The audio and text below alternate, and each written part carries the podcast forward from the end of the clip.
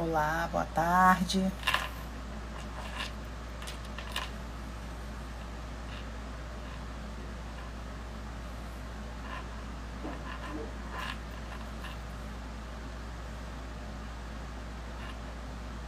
Boa tarde. Boa tarde a todos. Boa tarde, Monique.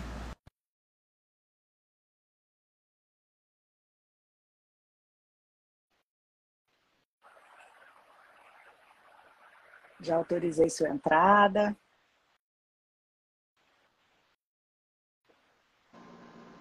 Opa! Sueli, querida, você está me vendo? sim, sim, estou te vendo, estou te ouvindo. Tudo certo. Ah, que coisa boa! Seja muito bem-vinda ao contrário, né? É. Tudo bem? Você também. Tudo jóia. Estou muito feliz de estar aqui no seu Instagram hoje, podendo fazer essa, essa entrevista com você. Estava vendo seu material, você está de parabéns por todas Obrigada. as suas uhum. produções literárias, a sua trajetória. Confesso que eu estava um pouquinho ansiosa para poder conhecer você e o seu trabalho literário. Então, assim, é um privilégio muito grande ter você no meu projeto. Mais uma vez, obrigada, tá, querida? Eu que te agradeço também, te agradeço esse espaço e esse bate-papo que eu tenho certeza que vai ser muito legal. Pois é, você é de onde do Brasil? Sou do Rio de Janeiro. Ai, você é de onde do Rio? Eu sou da Tijuca. É, aqui na Barra. Que maravilha, a gente está é. pertinho. É. Ah, quando eu for na barra, eu vou te mandar mensagem pra gente tomar uma água de coco, tá? Ah, com certeza. Vamos sim, vamos sim. Aqui não falta espaço para água de coco, né?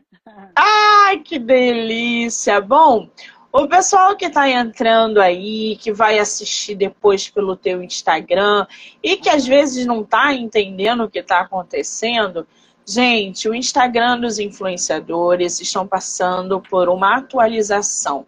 Eu não consigo conectar, hoje eu não consegui conectar pelo computador, então os meus autores estão abrindo a live no Instagram deles, como a Sueli está fazendo agora.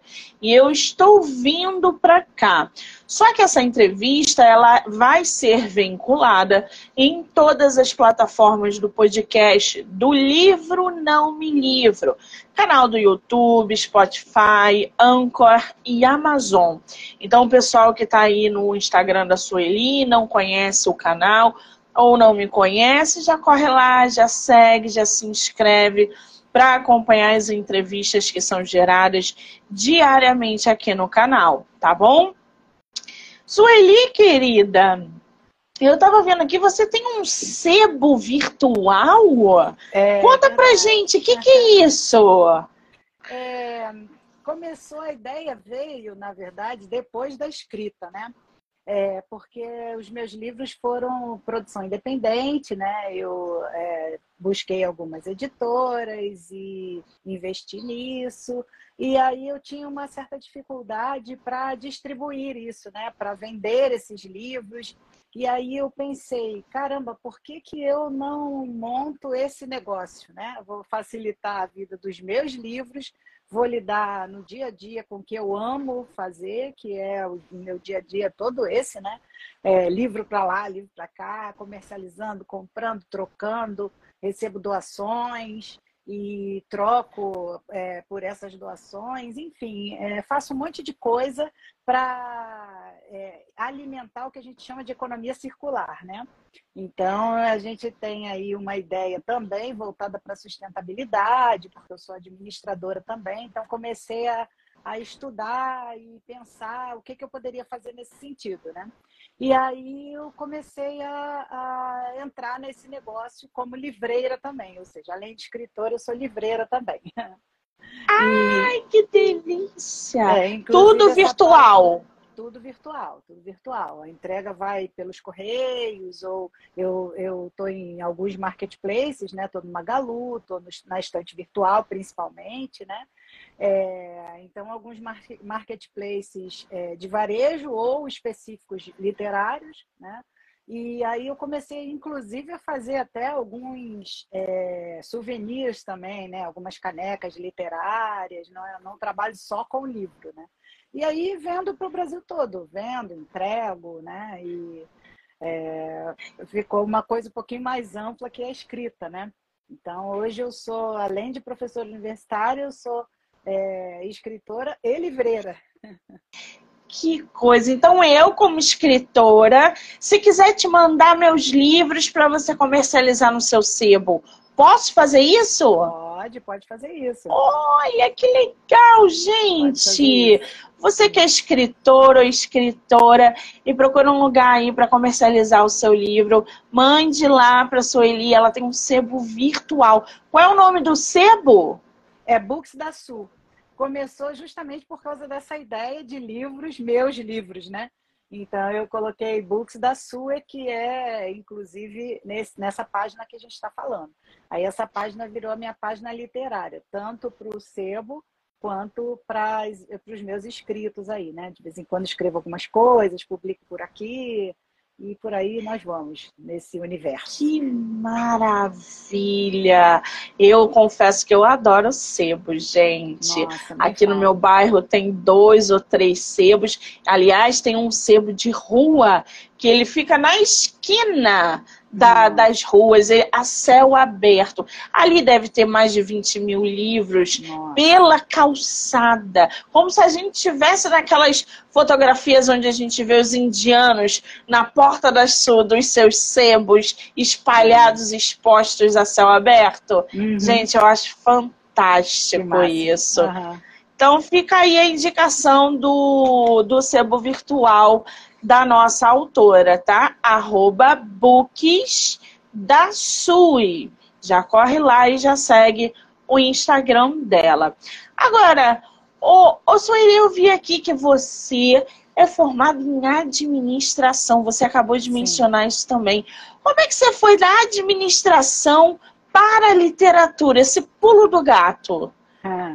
É curioso isso, né? Eu trabalho é, em universidade já há 19 anos, né? Como professora universitária. Então, primeiro eu fiz esse movimento, é, num dos livros eu até falo sobre ele, né? Eu fiz esse movimento de sair de empresa, né? Do mundo corporativo e ir para o mundo acadêmico, né?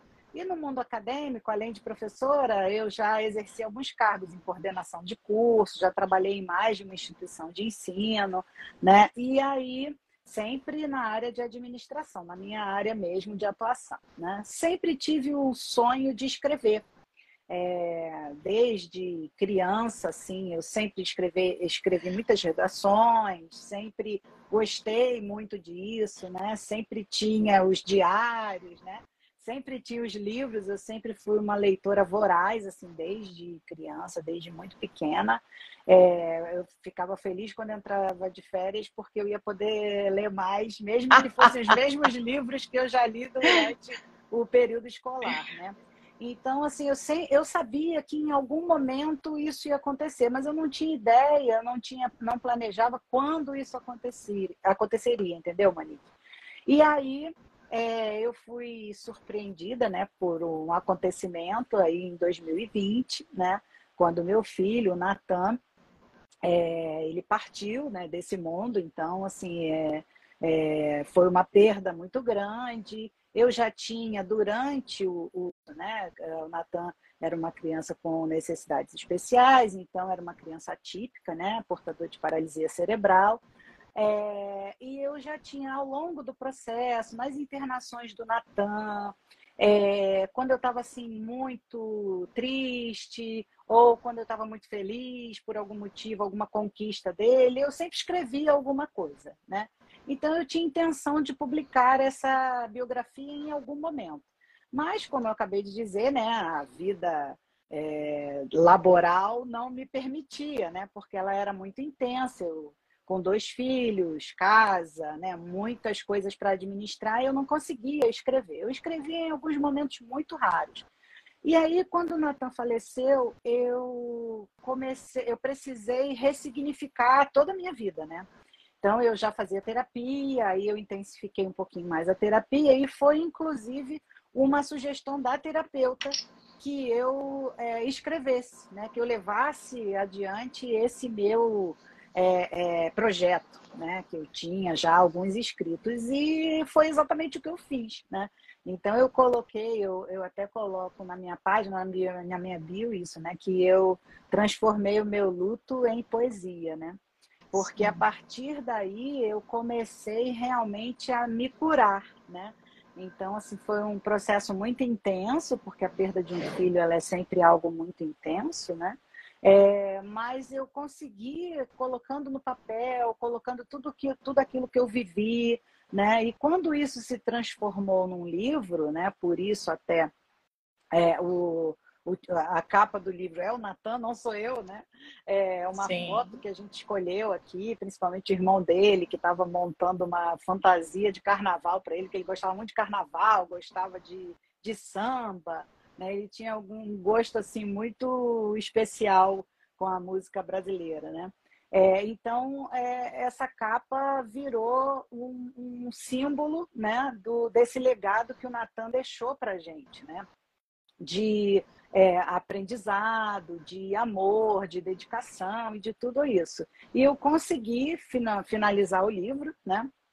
E finalizando o livro, eu inclusive comecei a, a preparar outros livros infantis, né? Então, além da biografia, eu comecei. E aí, respondendo a sua pergunta, foi desse jeito que eu entrei para essa vida de escritora, né?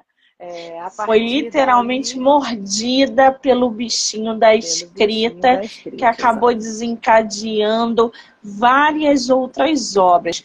Hoje Sim. você tem quantos livros publicados, Sueli? Bom, além da biografia, são cinco livros infantis, é, eu participei também num livro de crônicas do Flamengo, né? Apesar de ser vascaína, eu participei no livro de crônicas do Flamengo e isso é muito curioso, né? Porque eu era a única vascaína do grupo dos cronistas, dos escritores.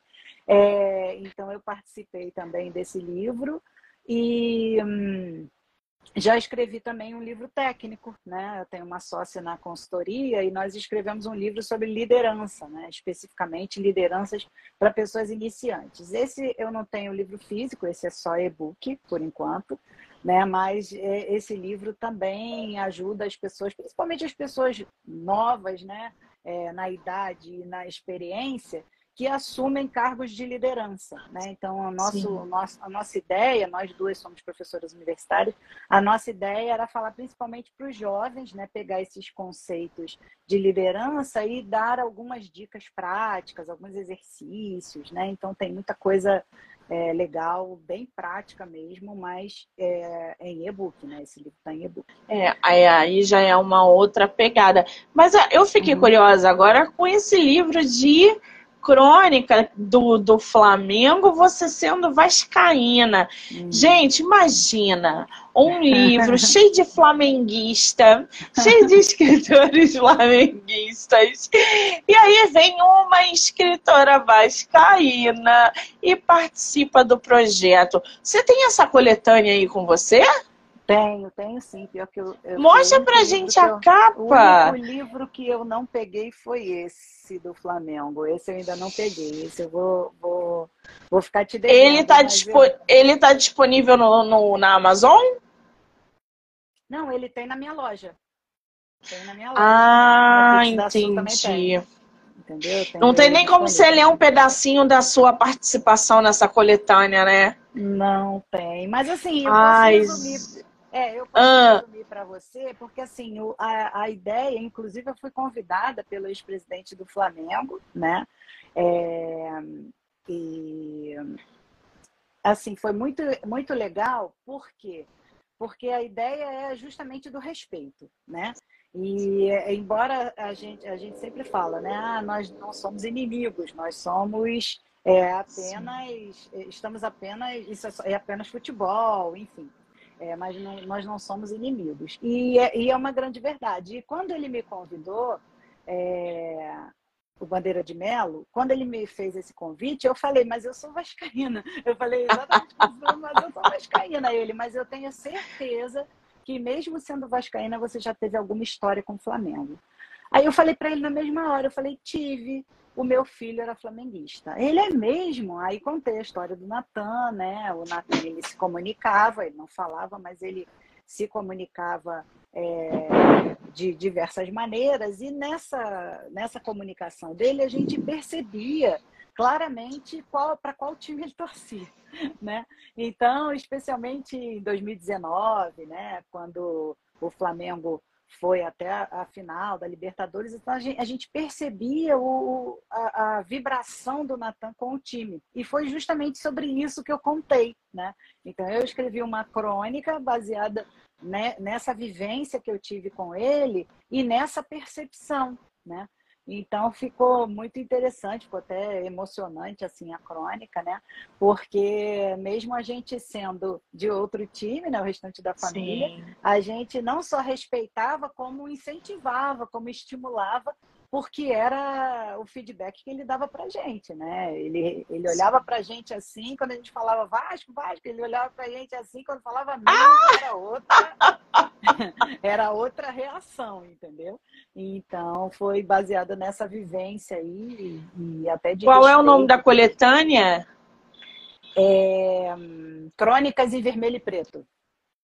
É Aí, uma... gente, coletânea Crônicas em Vermelho e Preto. Por quê? É, coletânea tá é, super em alta, exatamente por causa dessa junção de autores.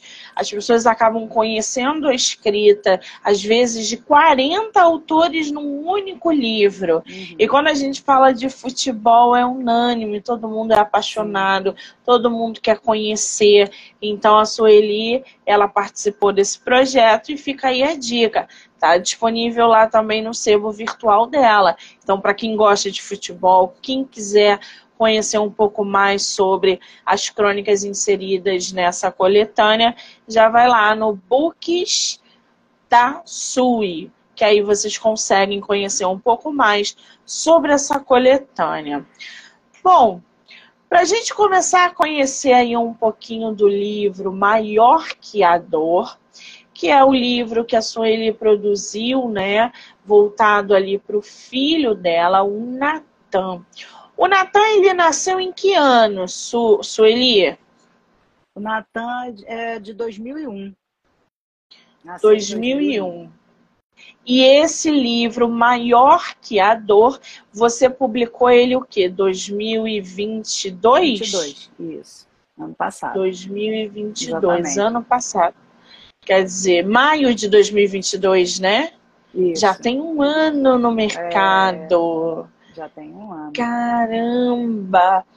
O livro diz o seguinte: esta é a história real de uma mãe que dedicou a sua vida ao seu filho especial. Você tem o um livro físico aí para mostrar a capa pra gente? Tenho, tenho sim. Esse aqui. Olha, gente, essa é a capa do livro da nossa autora, Maior que a Dor. Como é que foi a escolha dessa foto para capa, Sueli?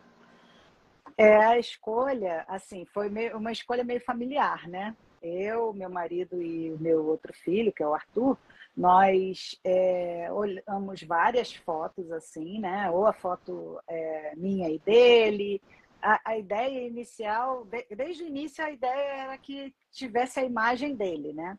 É, então, desde o início, a gente começou a procurar fotos. E essa foto ela foi muito representativa por causa desse sorriso aqui, né? Então, assim, apesar de ser um livro que conta, que fala de dor, né? Que fala de momentos difíceis, ele deixa uma mensagem de que esse sorriso aqui né?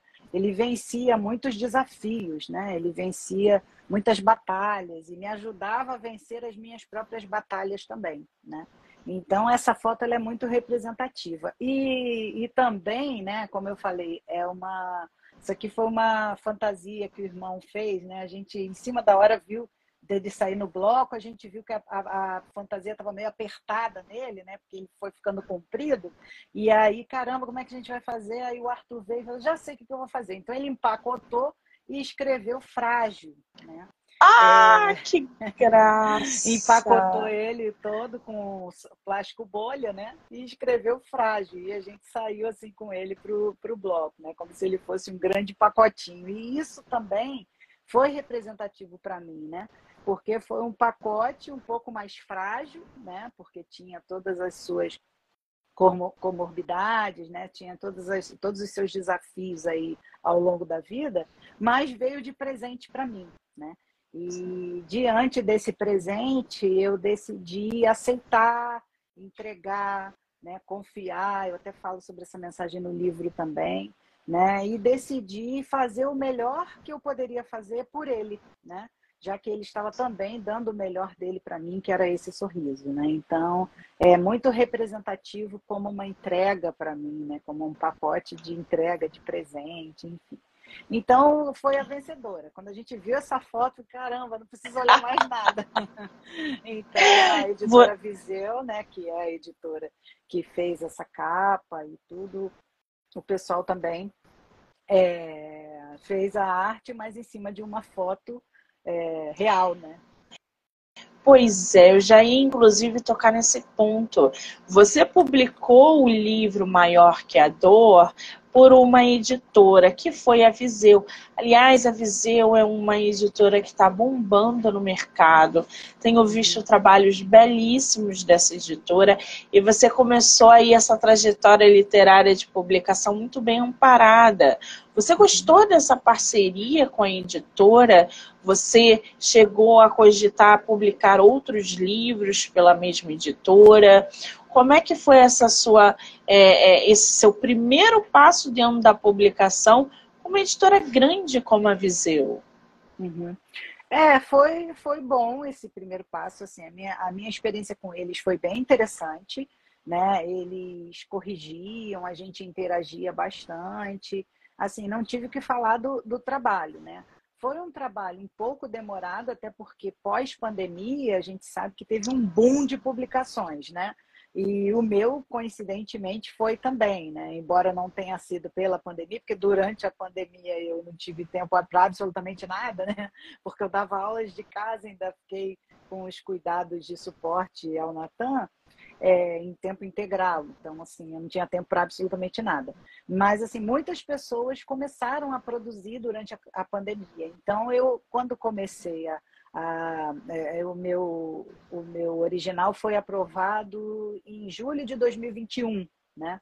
Então, a partir daí, a gente começou a trabalhar e quando foi mais de 2022, é, foi é, efetivada essa publicação, né?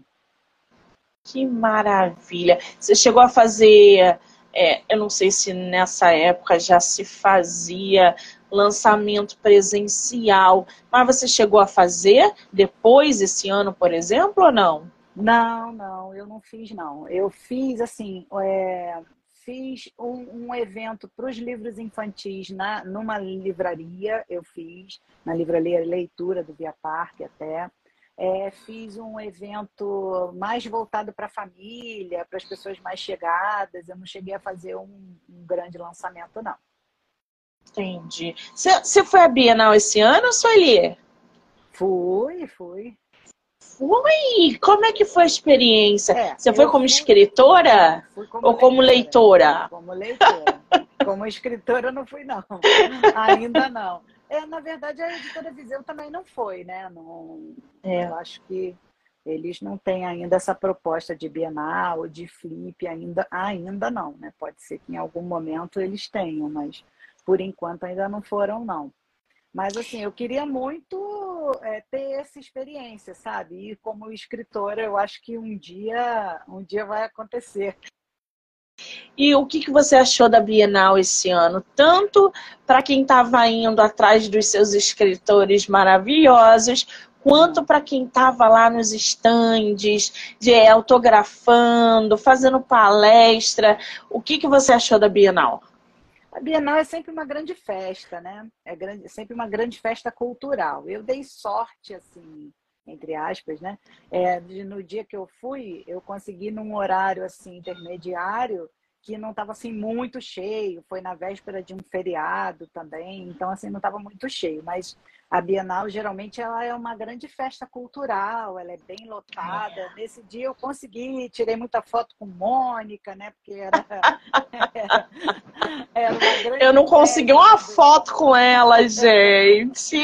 É, pois é, entendeu? Então assim, eu consegui num horário bom, foi interessante assim. É, mas é sempre uma grande festa cultural, né? Eu acho que é interessante para todo mundo, assim, para gente que é do mercado literário, para a gente ver como funciona, né? ver toda essa paixão, ver aqueles jovens. Né? A gente é, renova as nossas esperanças quando a gente vai na Bienal, né? porque a gente vê tantas pessoas dizendo é, que não, não leem, que não gostam de ler. Hoje mesmo saiu uma pesquisa, até postei aqui no meu, no meu story, né? que 84% das, dos brasileiros não compraram livro né, em 2023. Então a gente quando vê isso a gente vê com muita tristeza, porque a gente vê que isso é. reflete um hábito, né? É, a gente não, não fala nem de preços, até porque, como a gente está conversando aqui, existem os sebos, existe a possibilidade de você, de você trocar, de você ir numa Bienal. Né? Na Bienal tinham várias promoções, né? apesar de eu ter, de eu ter um sebo, de não, não ter mais lugar pra, de onde colocar livro aqui em casa. que delícia! é, eu ainda comprei livros na Bienal, porque assim, tinha uns preços muito interessantes. Então, muitas vezes a gente acha que a questão é essa, mas a gente sabe que não é. A gente sabe que é uma questão de hábito do brasileiro. Quando a gente chega numa Bienal ou numa Flip, né? A Flip eu iria, mas eu fiquei doente na semana da Flip, não, infelizmente não podia. Eu também. Mas assim, esses eventos culturais a gente renova as nossas esperanças, né? Porque a gente vê realmente pessoas apaixonadas, pessoas que contam o quanto a vida delas mudou depois que elas começaram a ler, depois que elas inseriram o hábito da leitura no seu dia a dia, né? Então é, é sempre muito interessante. Né? Muito gratificante, é verdade. Bom, voltando aqui um pouquinho no maior que a dor. Desde o nascimento prematuro até os instantes mais difíceis da rotina de uma família, que aprendeu a verdade sobre amor, fé e coragem. O Natan, ele nasceu com quantos meses? O Natan nasceu com 33 semanas. É, prematuro com 33 semanas, né? Mas, assim, ele nasceu, teoricamente, ele nasceu bem, né? O problema é que com cinco dias de nascido, ou seja, ele ainda estava internado por ser prematuro e tal, ele ficou na UTI ele teve meningite neonatal. Né? Então, é, eu já estava em casa, até já tinha tido alta, quando eu recebi aquela ligação, né? Que a gente não espera e, e que a gente fica meio desesperado, meio sem chão de receber. E aí eu corri para o hospital e quando cheguei lá, ele já estava sendo sedado, já tinha sido sedado, na verdade, né? E aí, a partir dessa meningite, ele teve muitas sequelas, né? Então, ele teve uma hidrocefalia grave, ele teve vários problemas que foram, na verdade, é, uma consequência, né? Eram as sequelas e as comorbidades, como a gente chama, né? Que vinham após essa doença. Então, depois de três meses, ele veio para casa, né? Mas, além de ter ficado esse tempo lá, ele veio com muitas sequelas, né? Porque é, a doença deixou realmente alguns, alguns problemas, né? Então ele lidava, a gente tinha que lidar com atraso, né? Depois de um tempo ele, ele parou de se alimentar pela boca, ele teve que colocar uma gastro, é, no, uma gastrostomia, né? Então, é, toda essa dificuldade, né, e obviamente muitas internações, né, muitas questões ligadas à pneumonia, otite, né, porque como ele era uma criança que ficava muito deitada, né, muito parada, por mais que ele fizesse é, exercícios, fisioterapia, fono, tudo que tem, tinha direito, né, ele era muito comprometida, essa, essa mobilidade dele era muito comprometida, né? Então, a, o comprometimento na mobilidade acaba trazendo essas sequelas, né? Então, assim, eu, eu procurei escrever, não contar sobre essas é, essa parte pesada, né? Mas Sim. enquanto a gente passava por essa parte pesada, a gente tinha, eu tinha muitas reflexões a respeito daquilo que estava acontecendo, né? Então, no, no livro às vezes tem alguma é, em alguns momentos no livro tem algumas músicas que eram músicas que marcavam aquele momento. Né? Então, às vezes, por exemplo, eu estava no hospital e aí eu ia para a janela e eu começava a observar a rotina de uma família em frente ao hospital e aquilo começava a conversar comigo, né? Então, como eu falei, é, durante, ao longo disso tudo que eu estava passando, é, eu tive esse esse cuidado, né, de escrever, né? E isso me ajudou também a passar por isso tudo. Né? Eu fazia mestrado na época, lia muito, lia muitos artigos também, enfim. E toda, toda essa esse movimento com os textos, né? É, tanto escrevendo quanto lendo, isso me ajudou muito. Então, ao longo do livro, às vezes tem alguns trechos, algumas reflexões em algum livro que eu estava lendo na época. Né? Então, o médico falou alguma coisa e eu estava lendo um livro na época, e aí eu juntei essas duas é, falas, né? Esse, o impacto, e falava sobre o impacto disso sobre mim. E por aí foi. Caramba! O livro, gente, tem aí em torno de 150 páginas, né, Sueli? Isso, isso É um livro ali curto, no digital chega a ter 146. A diferença não é muita, geralmente por causa uhum. da diagramação, né? É, e aí a gente tem, né, durante a, essa, essa trajetória, a autora ali vem falando muito sobre essa temática com o filho. Ela fala sobre amor, sobre fé, sobre coragem, a união da família, uma obra ali extremamente inspiradora e que vai contando, é, falando um pouco mais sobre o Natan. Você pretende fazer aí uma continuação dessa obra para você evidenciar quem é a Sueli hoje? Porque naquela época a Sueli era uma, acredito eu. Hoje você deve ser uma outra pessoa, com outras visões, outros pensamentos, até por causa da experiência que você viveu. Você pretende fazer uma continuação? Não, eu já pensei em fazer a continuação, é, mas escrevendo sobre o ponto de vista dos outros personagens da família, né? Do irmão, do pai, né? Eu já pensei em dar continuidade escrevendo sobre isso, né? Mas ainda não sei se se vai se isso vai se concretizar, mas foi uma ideia, foi uma ideia que surgiu e de repente, né? às vezes a gente lê eu já li alguns livros né, que tratavam, principalmente na perspectiva do irmão, né? principalmente na, na perspectiva daquele que é, é, o irmão saudável. Né? E aí eu sempre tive muita curiosidade a respeito disso. Né? É, e eu já pensei em escrever um livro e talvez seja a continuidade, o Maior que a Dor 2. Oh. É, mostrando essa perspectiva, né? Mas, assim, muito provavelmente ele será uma, uma, bio, uma, biografia especulativa, como diz o, o Charbel, né? O Sim. Charbel fala isso, né? Biografia especulativa. Né? Então, assim, ela vai ter um, Qual é? algumas é? verdades. Ah, conclua, desculpa.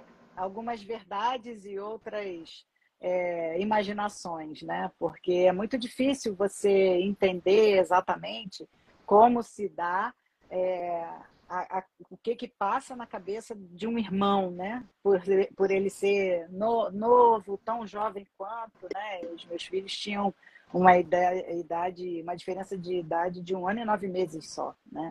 Então, assim, é difícil, é, é difícil você você captar, né? Você capturar essa tem que ter uma sensibilidade muito grande, embora a gente é, tivesse as nossas estratégias, né? De não deixar cair a, a, peteca lá do outro lado, né? Sempre dar atenção para o outro filho, sempre é, a gente procurava até se dividir nas diferentes necessidades. Às vezes um estava internado, o outro estava num torneio. Não tinha como ficar os dois com o internado, né? Porque alguém tinha que acompanhar um torneio. Então a gente meio que se dividia assim, mas sempre tive essa curiosidade, né? De e, e, tinha vontade de especular um pouco isso, sabe? Do, da, desse sentimento que é que passa, né, de tudo que passa na cabeça do irmão, né?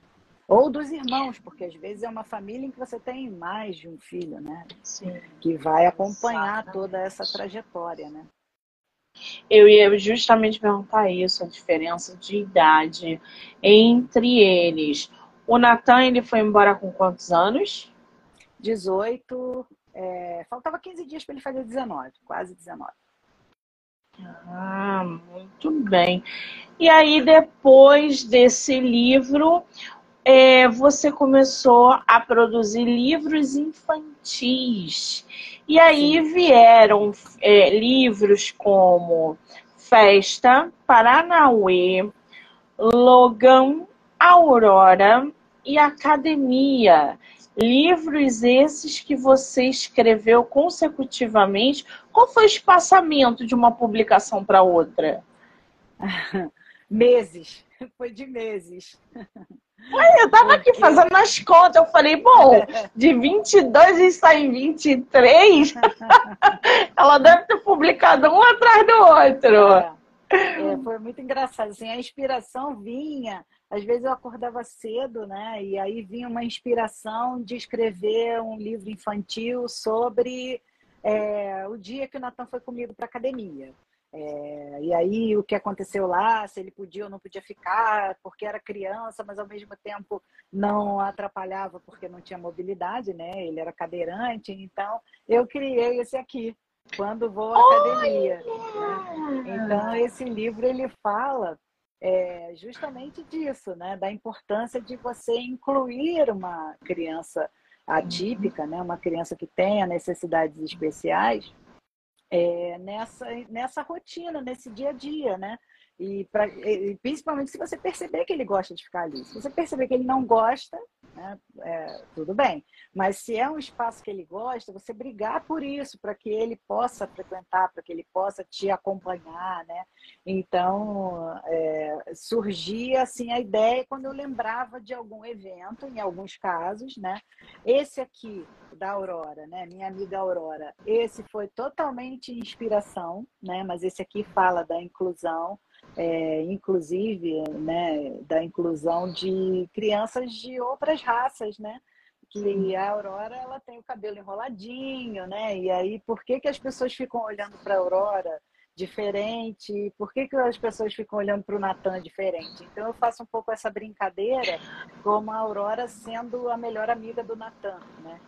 Aí, ah, então um livro ele se emenda no outro a gente consegue ali acompanhar a história deles através de dois livros.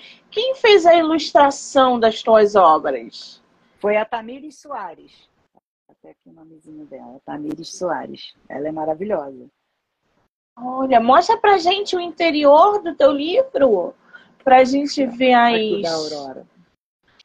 Olha, gente, que linda hum. que tá. Fica a indicação de ilustradora. Tamires é. Soares. Tamires Soares, ela é maravilhosa. Depois até vou marcar. Ai, que linda! Então ela coloca as pessoas falando, as pessoas é, é, de alguma maneira fazendo comentários, né? A Aurora conversando com o Natan. E ela, e ela realmente, essa aqui sou eu, ó, a mãe do Natan. Ah!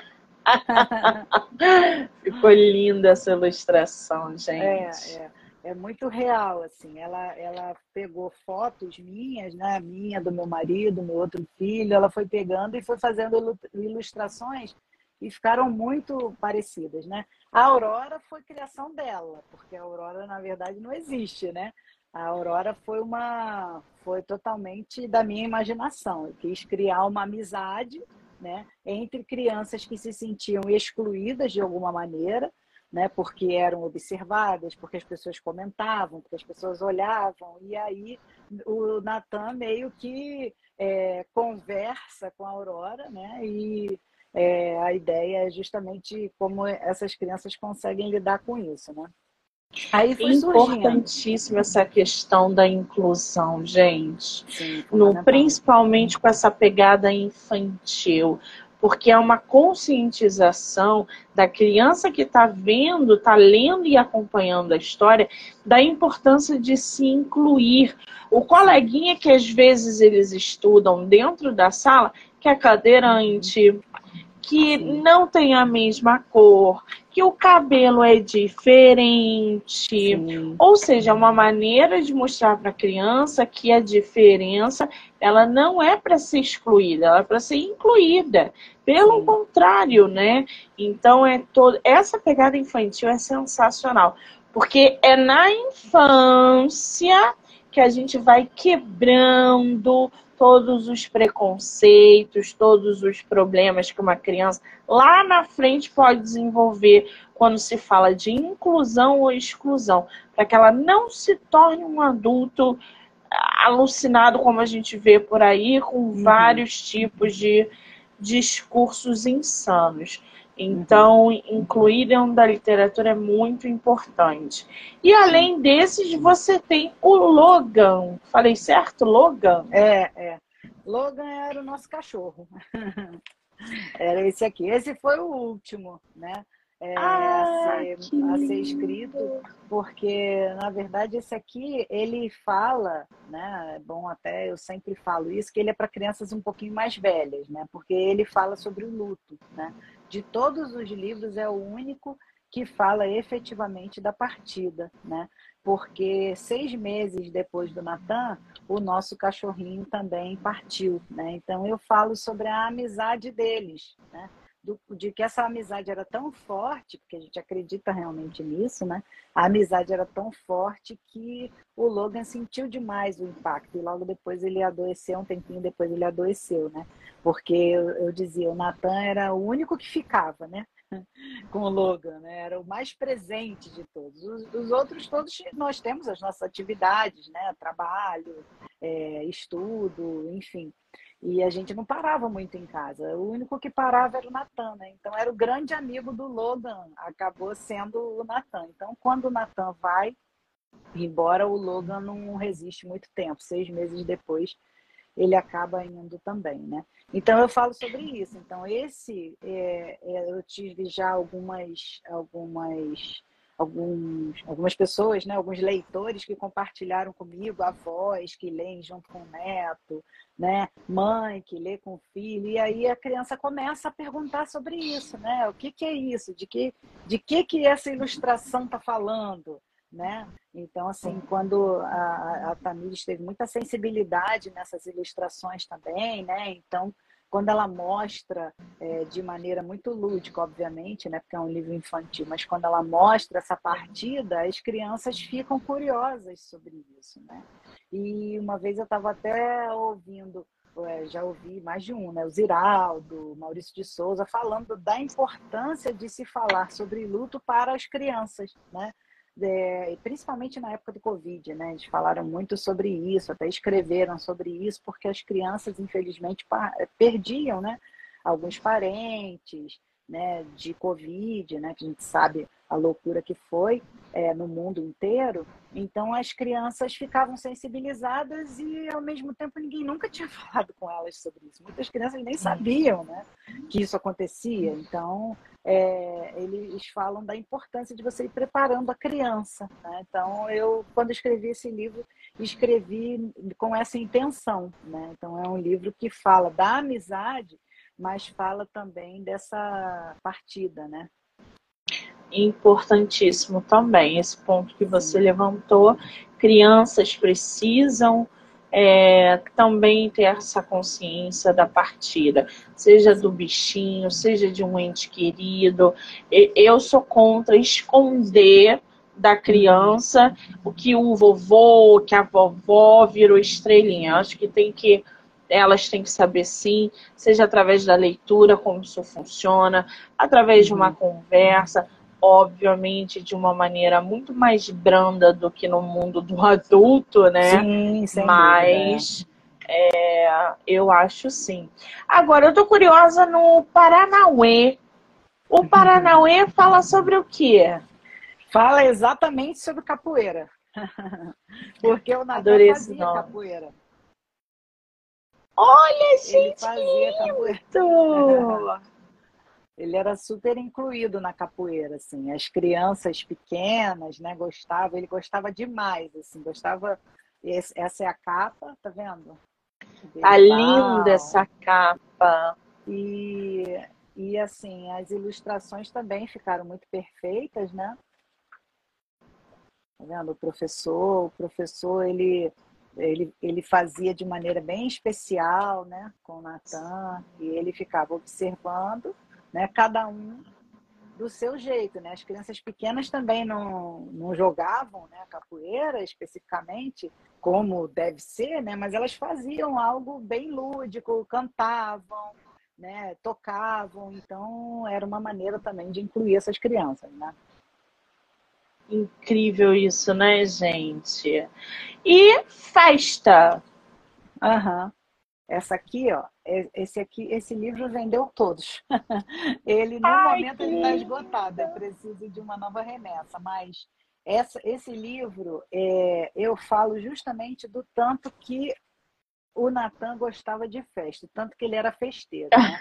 Então, assim, eu ia muito, a muito mais festas quando ele estava aqui com a gente do que hoje, né? Porque uma festa junina ele amava, né? Música, ele gostava demais. Então, assim, a gente realmente é, ia a muitas festas com ele. Mas aqui nesse livro eu falo é uma festa especial, mas para quem, né? Porque muitas vezes nas nossas festas, nos nossos eventos, a gente não está preparado para receber as crianças atípicas, né? Então a gente observa muito isso. Às vezes tem uma festa, por exemplo, todas as brincadeiras giram em torno das crianças que correm, né? As crianças que pintam é, normalmente, né? Com, com é, da maneira como a, a, tia ensina, né? Então, assim, a importância de você, quando, faz, quando fizer uma festa, quando você for fazer um evento, você lembrar quem são os convidados, né? Isso não, isso não é nem só para criança, na verdade, para adulto também. Às vezes a gente tem uma pessoa que está, às vezes é até temporário, né? Uma pessoa de idade que, tá, que fraturou alguma coisa, está na cadeira de rodas. Se eu sei que essa pessoa vai, eu tenho que ter uma rampa, né? Eu não posso fazer uma festa é, num, num andar que essa pessoa não possa chegar, né? Então, assim, a, a família a gente tinha muito essa preocupação, mas algumas festas que a gente ia não existia essa preocupação, né?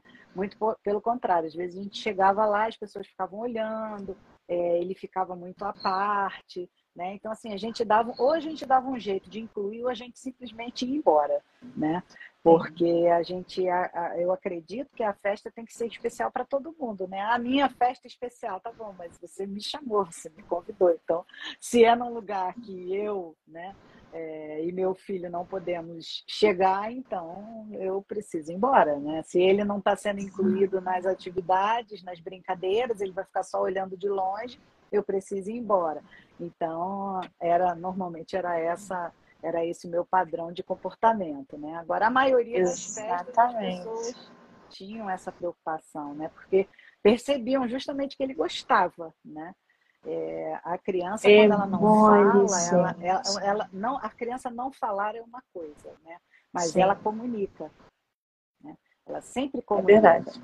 Então, através do, sorri do riso, através do choro, né? através da tristeza. Então, quando você conhece a criança, quando você se preocupa em conhecer, você percebe que ela está se comunicando de alguma maneira, né? É verdade. Importantíssima essa conscientização. Fica aí esse alerta, né, para a inclusão, gente. O mundo não gira em torno da gente, tá? Ou a gente trabalha para incluir, ou a gente precisa evoluir muito. Agora, ô Sueli, me fala uma coisa: projetos para 2024. Temos Sempre temos, né? Não, nada muito definido, não. Mas, assim, é, depois que a gente começa a escrever, Monique, a gente não para mais, né? É verdade. Então, assim, a gente nem pode parar, porque, na verdade, a, a escrita, ela vira um exercício diário, né? Então, assim, o meu plano, a princípio, para 2024 é continuar com o sebo, né? Fazer aí outras conexões, talvez eu eu faça um, um, site próprio, que é uma coisa que eu não tenho ainda, né? Eu só trabalho mais na, nos marketplaces, né? Então, assim, projetos como empreendedora, talvez esse, esse seja um deles, né? Eu tenho é, procurado informações, né? Principalmente na área de tecnologia, para saber o que, que seria necessário para isso. E projeto de escrita, por enquanto, não tem nada fechado, mas eu estou é, sempre escrevendo, tenho escrito alguns poemas, né? É, pequenos, curtinhos, alguns micro poemas, né? É, às vezes é, publico aqui mesmo na página, né? É, de vez em quando vejo algumas revistas virtuais, né? Que abrem também é, para a gente publicar, então eu também é, procuro publicar. Eu acho que o mais importante, depois que a gente começa a escrever, é não parar de escrever, né?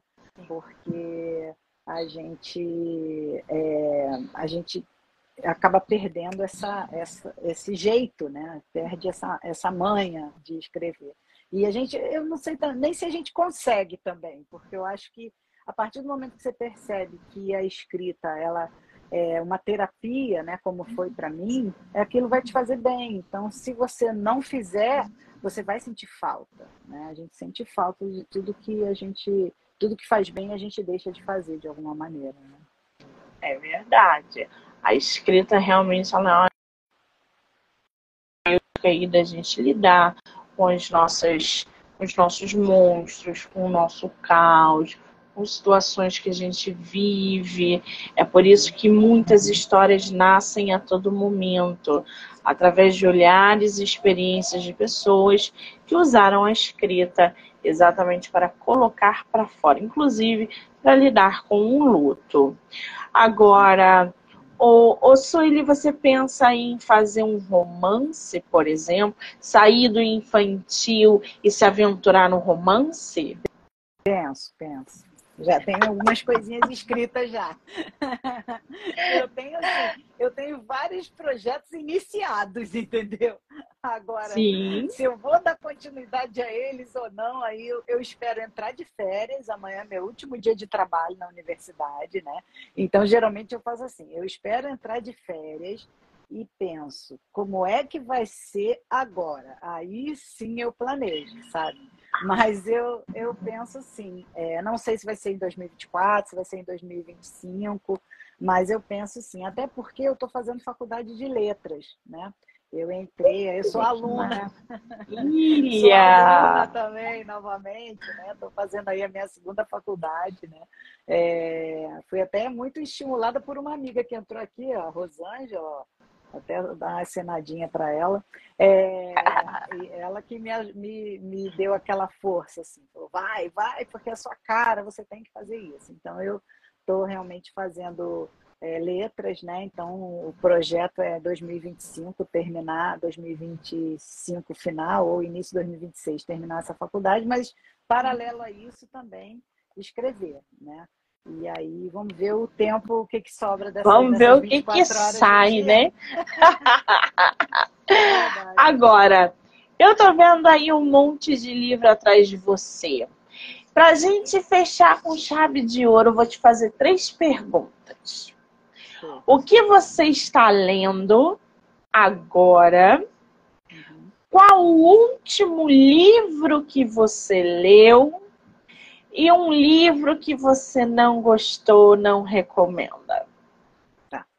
É, o que eu estou lendo agora, 30 Segundos Sem Pensar no Medo, que é do Pedro Pacífico, que é responsável, é o Bookster, né? Não sei se você conhece, ele é o Bookster. Pedro Pacífico tem um no Spotify, no Spotify ele tem é, um podcast literário também, eu acompanho muito ele, eu comecei a ler ontem o livro dele, 30 segundos sem pensar no medo. Estou é, gostando bastante. O, o, último livro que eu li antes desse foi do Felipe Chardel. É, geralmente eu, eu termino um e emendo no outro, isso quando eu não leio dois ao mesmo tempo, né? É, então eu terminei, Entendo. tipo, antes de, é, tipo, antes de ontem eu terminei do Felipe Chardel, que é Saia da Frente do Meu Sol. É, eu gostei bastante. Um livro que eu não gostei, que eu não recomendo, hum, isso é tão difícil, sabia? Ah, é muito difícil, porque a maioria dos livros, livro eu procuro fazer igual filme, sabe? Tentar ver aquela parte, o que, que o autor quis dizer, o que, que ele quis falar comigo. Então é muito difícil, sinceramente. Ah, já sei. A Bibliotecária de Auschwitz. Ah, eu li! Ah, não, eu li a Biblioteca de Londres, não, não. não foi de é. Auschwitz, não. A bibliotecária de Auschwitz. É bem pesado. Ah, vou ler, vou bem separar pesado. aqui. É porque é. a gente está numa onda de biblioteca, né? É. A biblioteca da meia-noite, a biblioteca de Londres, a bibliotecária de não sei o quê. E, cara, veio um boom de livros voltados ali para a biblioteca, que é alucinante. É, tem uma é. agora que está em todos os canais. Que deu até muita polêmica pra, para o bem e para o mal. Eu gostei da Biblioteca da Meia-Noite, adorei a leitura. Eu também gostei. Eu gostei bastante. É. Tem uma agora que tem um gato na, na, na capa, esqueci o nome. É a Biblioteca de não sei o que lá, que eu vou ler agora no início de 2024, porque não se fala em outro livro sem ser esse. Aí o primeiro mais vendido. Bom, seus livros, quem quiser pode, pode adquirir pelo Books da Sui, é isso? Sim. Sim, isso mesmo. Diretamente na editora, porque a Viseu também comercializa lá, né?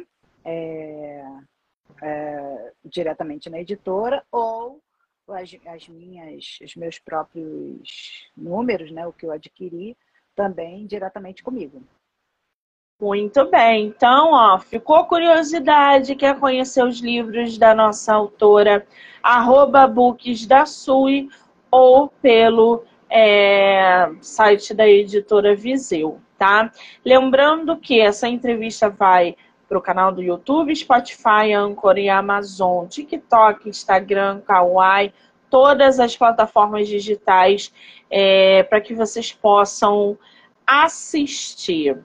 Sui querida, muitíssimo obrigada, tá? Obrigada, Pelo seu obrigada tempo, pela sua disponibilidade por, essa, por esse momento tão agregador, esse seu olhar humano, que você não pare de escrever, que 2024 venha mais livro, mais história, e que você volte sempre que você quiser.